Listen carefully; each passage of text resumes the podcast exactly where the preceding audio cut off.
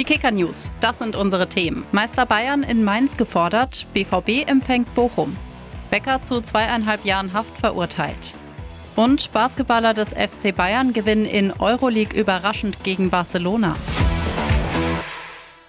Saisonendspurt in der Bundesliga. Die Bayern müssen heute Nachmittag auswärts ran. Der frisch gebackene Meister ist in Mainz zu Gast.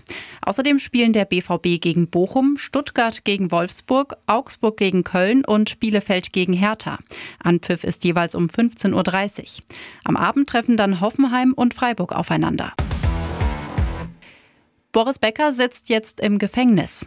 Ein Gericht in London hat den dreifachen Wimbledon-Sieger gestern zu zweieinhalb Jahren Haft verurteilt, wovon er mindestens die Hälfte absitzen muss.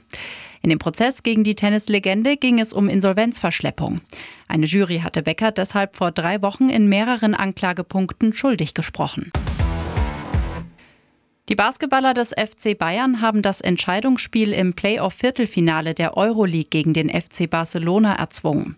Der Bundesligist gewann gestern Abend überraschend mit 59 zu 52 gegen den katalanischen Titelfavoriten und glich damit die Best-of-Five-Serie zum 2 zu 2 aus.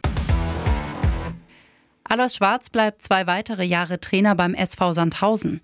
Der Verein hat den im Juni auslaufenden Vertrag vorzeitig verlängert. Das gab der Zweitligist quasi mit dem Anpfiff der gestrigen Partie gegen Schalke bekannt. Der Vertrag ist Liga unabhängig. Schwarz hatte die Baden-Württemberger Ende September zum zweiten Mal übernommen.